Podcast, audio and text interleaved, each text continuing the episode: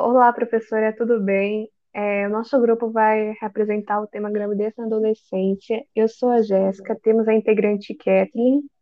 Eu sou Maria Eduarda da Silva. E eu sou a Sofia.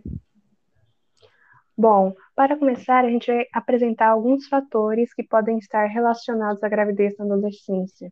Diversos são os fatores, entre eles o tempo de escolaridade, cor, raça, região e religião e cultura também. Para ter uma noção, a escolaridade de mulheres com menos de 7 anos de estudo possuem 3,19 filhos, e mulheres de, com 8 anos ou mais de estudos possuem 1,68 filhos. Isso é uma pesquisa de 2009 e na faixa etária de 15 a 19 anos. A região norte, que segundo a pesquisa são as, são as pessoas menos instruídas, possui 3,61 filhos, enquanto a região sudeste, 2 0,01, que são as mais instruídas. Isso também tem relação com a questão da renda. A região norte e nordeste são as que mais dominam esse ranking. Como as jovens encaram a gravidez na adolescência? Segundo o documentário Meninas, Gravidez na Adolescência, é, das quatro meninas entrevistadas, três não foram planejadas. É, e alguns, generalizando, alguns fatores que podem ocorrer muitas meninas param de estudar, são abandonadas pela família ou pelo parceiro, podem ocorrer mortes no parto, abandonam seus projetos de vida, é, correm para abortos clandestinos, muitas precisam de apoio financeiro e emocional, são julgadas, criticadas e vem o afastamento de amigos, o desapontamento do pai e perda de seu futuro e liberdade. Uma curiosidade que é importante ressaltar é que, segundo o site das Nações Unidas, o casamento infantil e a gravidez na adolescência, cerca de 60, 650 milhões de mulheres casam antes de completar 18 anos. A maioria são indivíduos pobres e marginalizados e que podem persistir por várias gerações. Muitas vezes é acompanhado da violência, tanto da família obrigando ela a casar, quanto a família do noivo, a evasão escolar e a maternidade prematura. Muitos casos estão relacionados à tradição e religião. O sul da Ásia possuem maiores taxas, mas na última década eles estavam investindo bastante em educação e o bem-estar das meninas, e o casamento prematuro caiu cerca de um terço. Muita, podem sofrer também muitas complicações é, na sua saúde, porque seus corpos não estão preparados para gerar uma criança. A Convenção sobre os Direitos da Criança e a Convenção sobre a Eliminação de Todas as Formas de Discriminação contra as Mulheres proíbem o casamento infantil. Diversos países ratificaram, menos um. Muitos países é, permitem o casamento infantil com o consentimento dos pais ou sob leis de costumes e religiosas.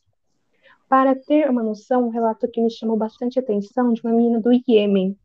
Ela comenta: que ela não tinha ideia do que estava acontecendo com ela na primeira gravidez. Ela tinha 15 anos na época.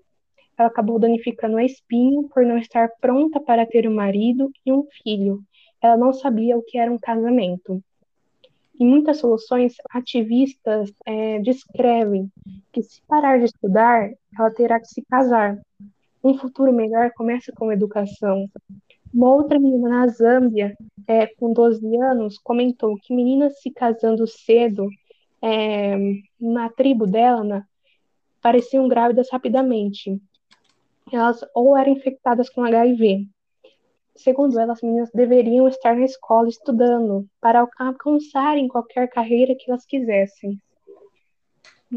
Sofia? Esse número de jovens grávidas tem a ver com a estrutura familiar? A resposta é sim. A gravidez na adolescência pode levar à desestruturação familiar, pois muitas vezes a família não aceita, humilha e até expulsa o próprio filho de casa. Muitas vezes também a falta de conversa e o afastamento da família é a causa do, da gravidez na adolescência, pois os jovens não se sentem próximos da própria família, em consequência, não são instruídos sobre educação sexual. Mas que tipo de prevenção pode se usar? Na minha opinião, a maior prevenção é o se autoeducar sobre o tema, procurar saber mais sobre educação sexual e usar em todas as relações sexuais proteção, tanto para evitar a gravidez quanto as DSTs.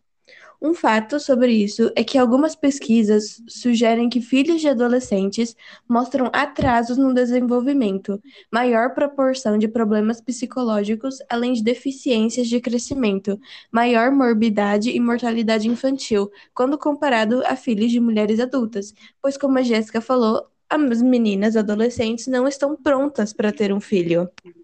E uma solução para esse problema seria promover rodas de conversa com grupos de adolescentes e formar entre eles agentes multiplicadores.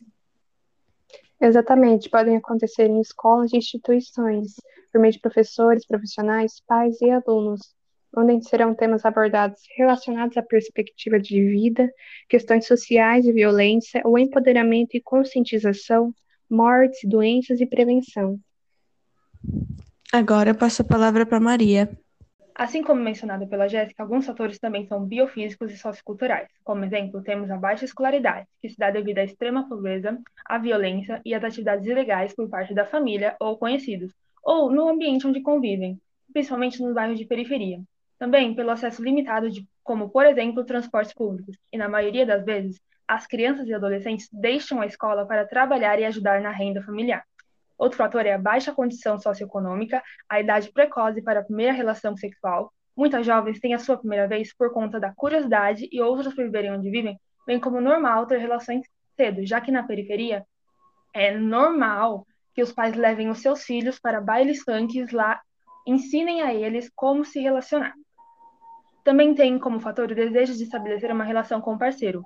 Muitas meninas se entregam para o parceiro por medo de que eles abandone por ingenuidade, submissão ou por conta da violência. Também há casos onde a pessoa foi abandonada e ela tem esse desejo de ter esse carinho entre um pai e um filho. E por isso ela se relaciona com alguém com quem ela pode ou não formar uma família no futuro, para que ela descubra esse tipo de sentimento. Outro fator também é a baixa acessibilidade aos métodos conceptivos. Assim como mencionado pela Jéssica, os pais, por medo de falar sobre o assunto sexo ou sobre o fornecimento de conceptivos, eles, eles têm medo que ao falar, eles influenciem seus filhos ou encorajem a ter uma vida sexual ativa. E os adolescentes, por vergonha ou medo, acabam não tendo essa conversa com os pais, o que aumenta a discrepância de conhecimento sobre a gravidez na adolescência. ainda dificulta a compra de profissionais de camisinhas, pois não é sempre que o postinho tem camisinhas disponíveis. E na situação atual, eles precisam economizar mais para que não falte alimento para ninguém na família. Muitos adolescentes não gostam de usar camisinha, não acreditam que, vão engravidar e acham antinatural o uso de conceptivos orais. Tem medo dos pais descobrirem contraceptivos e ainda há aqueles que acham que, ao usar camisinha, vai diminuir o prazer ou que nunca vai acontecer com ele. Por que a gravidez na adolescência continua aumentando mesmo com tanta informação? A gravidez na adolescência continua aumentando mesmo com tanta informação devido a muitos fatores. Um deles é que muitas informações não chegam aos adolescentes com baixa renda e baixa escolaridade, já que não sabem ler nem escrever ou têm dificuldade, ou não têm dinheiro suficiente para pagar um plano de internet, que é por ela que onde nós obtemos informação mais rápida e prática. Outro caso também pode ser que o acesso às informações e a liberdade fornecida aos jovens acabam banalizando assuntos como o sexo e suas consequências, e, não e eles acabam não percebendo a gravidade e a responsabilidade que as suas ações podem ter. Também está relacionado com a família, como a Sofia disse.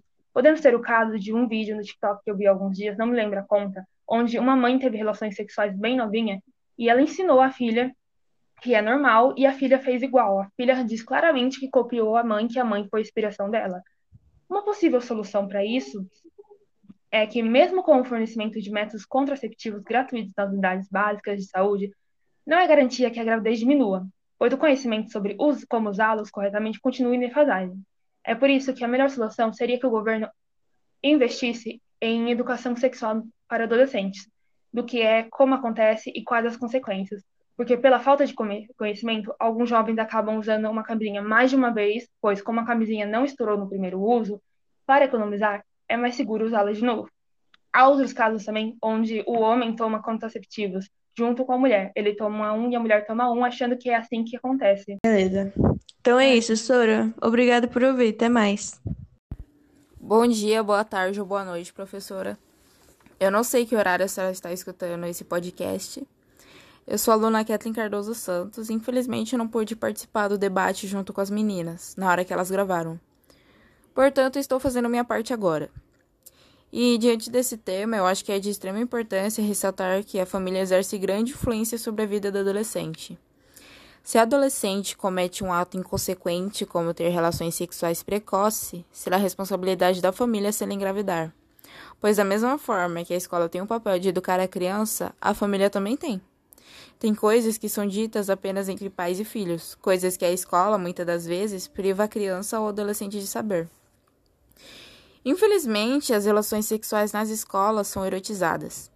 Aprendemos o processo científico do ato com os professores e depois comentamos sobre o assunto com os colegas de forma romantizada, deixando toda a parte que realmente importa de lado e focamos apenas no lado bom da coisa. Por isso é muito importante que os pais ou os responsáveis pela criança sentem com ela e falem abertamente sobre o assunto, tirando todas as dúvidas. Acredito também que é, que é importante, importantíssimo, antes de tudo, fazer a criança se sentir confortável. Muitas das vezes sentimos vergonha de falar sobre isso com as pessoas que respeitamos.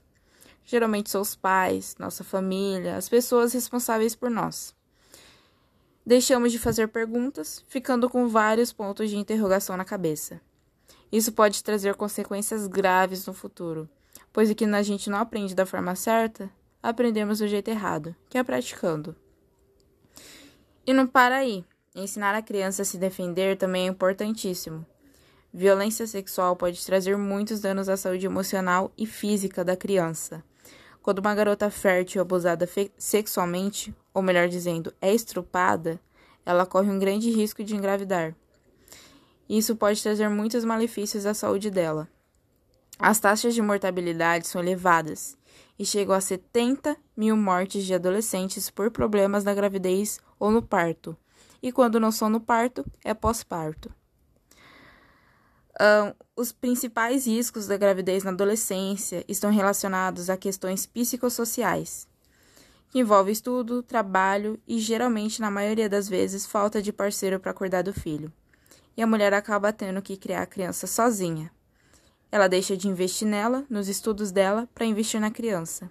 Por isso que geralmente a maioria das garotas que engravidam na adolescência tem três vezes menos chance de conseguir um diploma, porque elas deixam de investir nelas para investir na criança.